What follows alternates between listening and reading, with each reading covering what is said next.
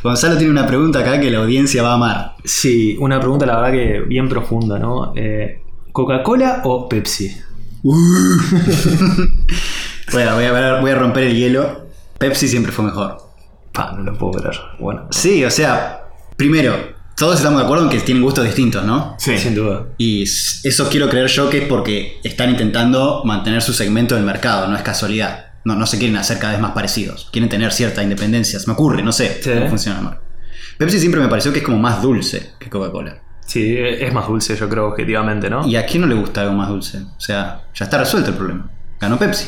¿Vos qué pensás, Jimmy? Yo, mira, creo que también eh, son etapas. Yo he tenido una etapa cuando arranqué que me gustaba más la Coca-Cola.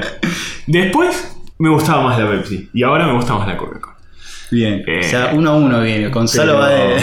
Sí. No, y, y también la otra diferencia, dentro de las subvariantes está la versión light o la versión común. Es verdad, yo comparé Coca-Cola regular con Pepsi regular. Ahora vamos a entrar en las variantes. Arrancamos con lo que sería el flagship, que es la, la original. Y la verdad estoy muy sorprendido. O sea, una de las razones por las cuales no quería sacar el tema es porque creí que era bastante monopólica la opinión de que Coca-Cola claramente es superior. No, es, es una pregunta que divide amistades. No lo la puedo grieta, creer. es la grieta, La Gonzalo. Me interesa muchísimo el porcentaje de la audiencia a favor de Coca-Cola y a favor de Pepsi, porque yo hubiera esperado que todos a favor de Coca-Cola. De mi punto de vista, de acuerdo que Pepsi es más dulce, pero eso no es una ventaja, en mi opinión, es una desventaja. Y sí, te diría, pero ni lo pienso, Coca-Cola hablando del original.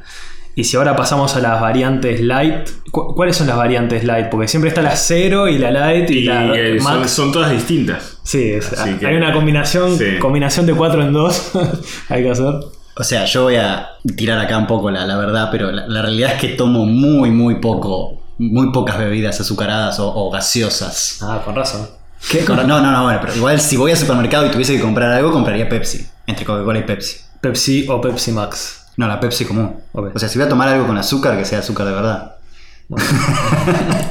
No, eso lo respeto, eso lo respeto. Vos, Jimmy, de, la, de las. Bueno, a mí de sabor, o sea, qui- quizás mi pregunta era más entre la versión con azúcar y sin azúcar, porque tienen gustos distintos.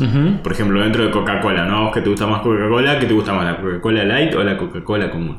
Bueno, de nuevo me parecía que, que no hay debate, siempre es mejor la original. Eh, la única razón por la que no tomaría es porque sé la cantidad de calorías. Bueno, a mí de sabor me gusta más la Light. Increíble, Wow. increíble esta, esta pregunta. Me, Revelaciones.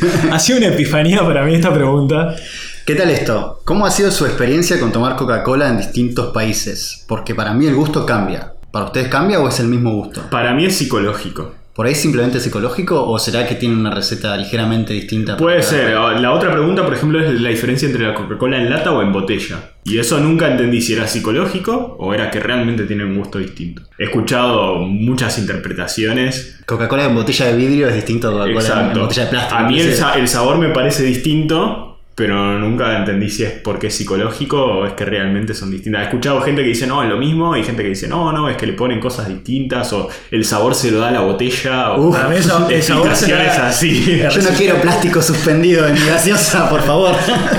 ¿Cuál, cuál sería el tier de recipiente para ustedes si hablamos lata, vidrio, botella de vidrio o botella de plástico? Yo te digo, mi bebida favorita de todas estas es la Coca-Cola Light en lata. Esa Bueno. es la que de sabor me parece la más rica. No, yo, yo tomaría una Pepsi en botella de vidrio.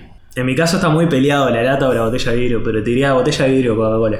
Pero bueno, me, me alegra que haya una opinión tan, tan variada en el grupo. A ver qué opinan de esto, porque saben que Pepsi tuvo la Pepsi Cristal en un momento. No sé qué es eso. una- un, un intento que hicieron y es como uno de los fracasos más grandes del marketing. Pero es una Pepsi transparente. O sea, con el mismo gusto de Pepsi. O Como bueno, si fuera una soda, digamos. O sea, Claro, de, pero tú- de vista. ¿Cómo se imaginan ustedes tomando algo transparente que tiene gusto a Pepsi? Para mí hay una disonancia muy Sí, fuerte, sí. por eso fracasó el producto. Exacto. No sé si a ustedes les parece una buena Es que parte de la, o sea, parte de la, de la experiencia, digamos, es multisensorial. No es solo el sabor, es la textura, porque la coca sin gas no es lo mismo. Ah, sí, es y, asco. y- el- la, la temperatura y el, y el color. El color Es como, como es todo importante. Si sacas alguna de esas, no es lo mismo. Pero la pregunta es si el color no es algo psicológico sugestionado, es decir, si Sí, seguro, para mí, o sea, si originalmente Exacto. la hubieran hecho verde, quizás ya asociábamos el verde a la Coca-Cola.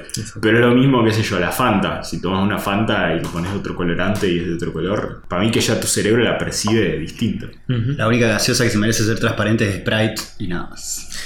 Para cerrar, les recomiendo que prueben la Inca Cola, una bebida que probé cuando estuve por Perú. Literalmente creada en Perú, pero creo que Coca-Cola la compró y ahora es tipo, Coca-Cola es dueño. Esa sí que no está buena. La Inca Cola, eso sí es la definición de azúcar eh, diluido en, en agua.